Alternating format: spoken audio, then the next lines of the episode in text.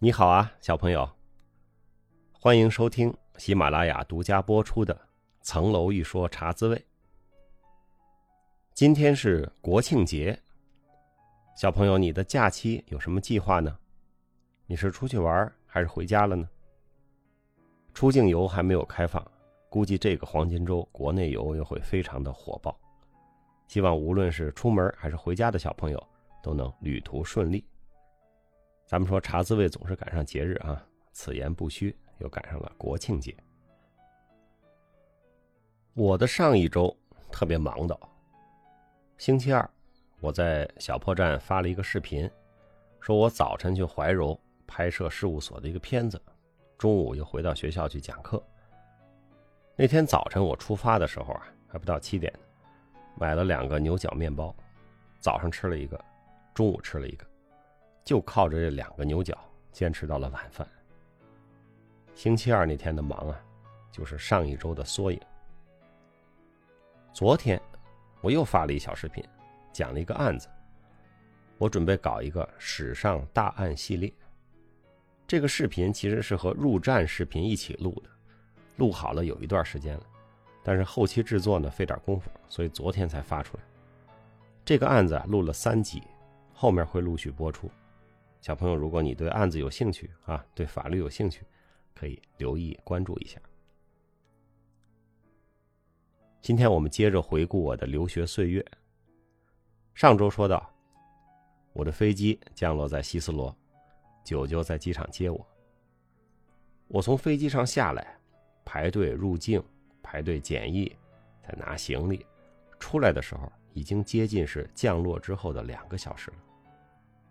以我后来很多次去机场接人的经验看，哈，如果你去接第一次来的留学生，你就比飞机预定的降落时间晚一小时到，肯定耽误不了事儿。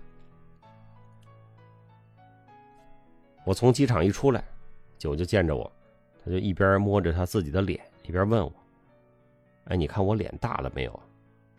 我说：“没有啊，怎么了？”他说：“我老在英国吃鸡肉。”他们这儿的鸡啊，都是激素催的，老吃肯定脸大。我说有那么邪乎吗？他说我还老吃鸡翅，更不行，那激素针都是从翅膀上打进去。九九带着我坐地铁去我的宿舍，宿舍是伊牙推荐的，他在 LSE 上学的时候呢，就住在那里，叫 Roseberry Avenue 九十号。邮政编码是 E C One R Four T Y。这个邮编啊，我今天录节目都没有查，我就是脑子里记着，因为当年写了太多遍了。英国的邮编系统是很牛的，在没有网络地图的年代，基本上一个邮编就对应一个建筑，按邮编你就能找到地方。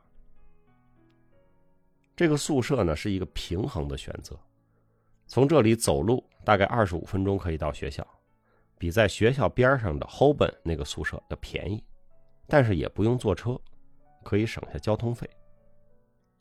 当时这个宿舍的单人间的费用啊是九十英镑，一个月三百六十镑，所以八千镑生活费里有将近一半是要交住宿费的，宿舍钱刨出去，我的恩格尔系数就很高，可自由支配的现金十分有限。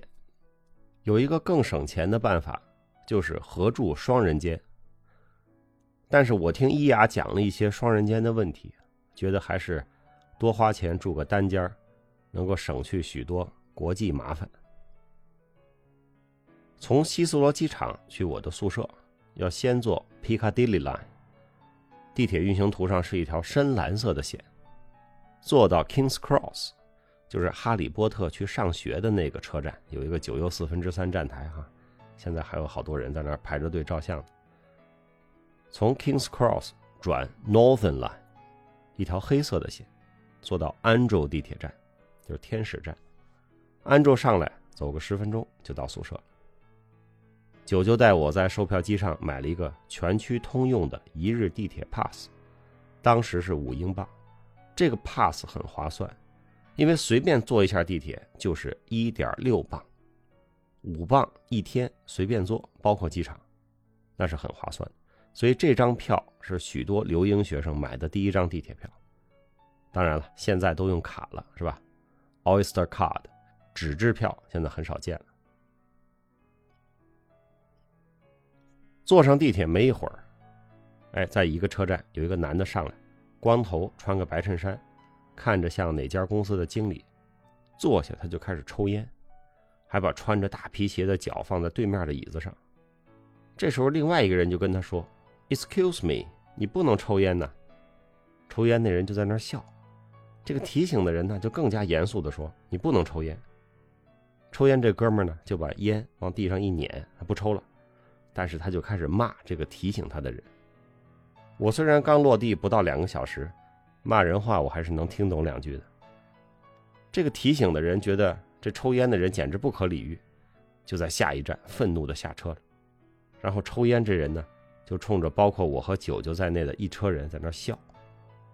九九说：“这刚几点呢？就喝多了。”这是英国地铁给我的第一个印象。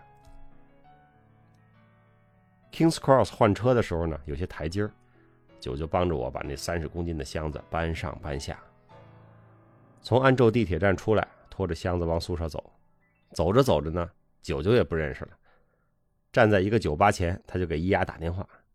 伊丫说：“你们走到哪儿了？”九九看看这酒吧说：“Shakespeare's Head。”那个酒吧的标志就是一个莎士比亚头像啊。伊丫说：“那没走错，继续走。”到前面红绿灯过街就到，果然哈就到了宿舍，到前台报到，除了住宿费呢，还要交一些杂费。宿舍的前台呢，一般都是勤工俭学的学生，他们也挺业余的。我掏了点现金啊，给了他们交了钱，前台找了我一些零钱。我刚到嘛，我也不认识那些零钱，一把抓起来就往兜里装。九九一拦我说：“你等会儿。”他慢悠悠的跟前台说：“他给了你多少多少钱，但是你找他的这个不对呀。”前台一看，哦，对不起，算错了，又拿出了五英镑找给我。九九看了我一眼说：“这是准备从你这儿把今天的啤酒钱赚出来的。”我和九九进了我的宿舍休息一下，等一牙下班了，一起去吃饭。在这儿呢，我要讲一个另外一个同学报道的故事。这位呢是我高中文理分班之前的同学，他写字儿挺好看的，就叫王羲之吧。我和王羲之毕业之后呢，没怎么联系。我不知道他也来 LIC 了啊，就跟我一年，直到这一年的学都快上完了，我们才遇上。坐下来呢，听他讲了一段他报道的事情。他比我来的早，他八月份就来了。但是他完全不知道 LIC 是没有校园的，也不知道他选的宿舍啊叫 Bankside，离学校不算近，而且还隔着泰晤士河。王羲之降落在伦敦，他也挺有本事，他搭了一个飞机上才认识的人的顺风车，人家就直接把他送到了学校。他一下车，一到学校这条街，就感觉不对劲儿，这哪是校园呢？这就是大马路边上嘛。到了学校的主楼，一看大门紧锁，那会儿还放暑假呢，根本没人，只有几个黑人保安在门口站着。他拿着录取信和宿舍的确认信就要进门，保安不让进，说学校没开，你去你的宿舍。他说我宿舍在哪儿啊？保安跟他说了一大堆，他完全听不懂，但是明白了一件事，就是宿舍跟学校不挨着，是两码事。进不去学校，他就拖着箱子想去他宿舍嘛，但是两眼一摸黑，都不知道往哪儿走。他就在大街上跟人打听，但是英国人说话呀，刚到那儿不太容易听得懂。他们说的那个英音，也不是我们在教材和新闻里听到的那股子 BBC 味儿。就像一个第一次来到中国的所谓学过中文的老外，扔到一堆老北京中间，他也会怀疑自己学的是中文吗？王羲之问了几个人，都完全听不懂人家在说什么，他的信心就崩了。拖着箱子走到泰晤士河边，我们学校离河边不远，找个椅子坐下了。他后来跟我说呀：“我真是跳河的心都有，这可怎么办呢？”在河边坐了大半天，看见了一个好像是中国人样子的男生骑车从河边的自行车道过来，他赶紧站起来，跳到人家自行车面前，大声叫：“大哥，你会说中文吗？”这骑车大哥吓了一跳，停下来说：“怎么了？我会说呀。”王羲之一看，这下可得救了，赶紧把自己找不着宿舍，也问不清楚路，跟这大哥说了一遍。骑车大哥是帝国理工的一个中国留学生，他一看这情况，说：“那我帮你打辆车吧。”他就拦住了一个出租车，反反复复跟司机讲了三五遍王羲之要去哪儿，并且反复确认司机理解了。骑车大哥还指着王羲之跟司机说：“一定要送到门口，这孩子不会说英语。”我不知道这样的故事在今天智能手机的时代。还会不会发生哈？但是当年，这就是无比真切的生活。我很幸运，有伊牙的经验和九九的迎接。如果没有他们，我会不会想当然的认为宿舍和学校在一起，也一头跑去了大门紧闭的学校，然后无法找到宿舍呢？我也不确定。留学的故事，今天先讲到这儿。转眼已经是十月。去年的十一和中秋是同一天哈，我是在片场度过的。去年拍戏的那个九月仿佛无比漫长，而今年的九月真的是一晃就过去了。无论你本周是否计划出门，有什么精彩的安排，也不要忘了小朋友，请努力找时间读书，请努力找时间锻炼，请多多帮助他人。今天国庆节，我们也一道祝福我们的国家。繁荣昌盛，我们的日子越过越好，我们的年轻人能够有更多的机会和更多的空间，实现自己的梦想。小朋友，我祝你周末愉快，黄金周愉快，祖国万岁！小朋友万岁！下周再见。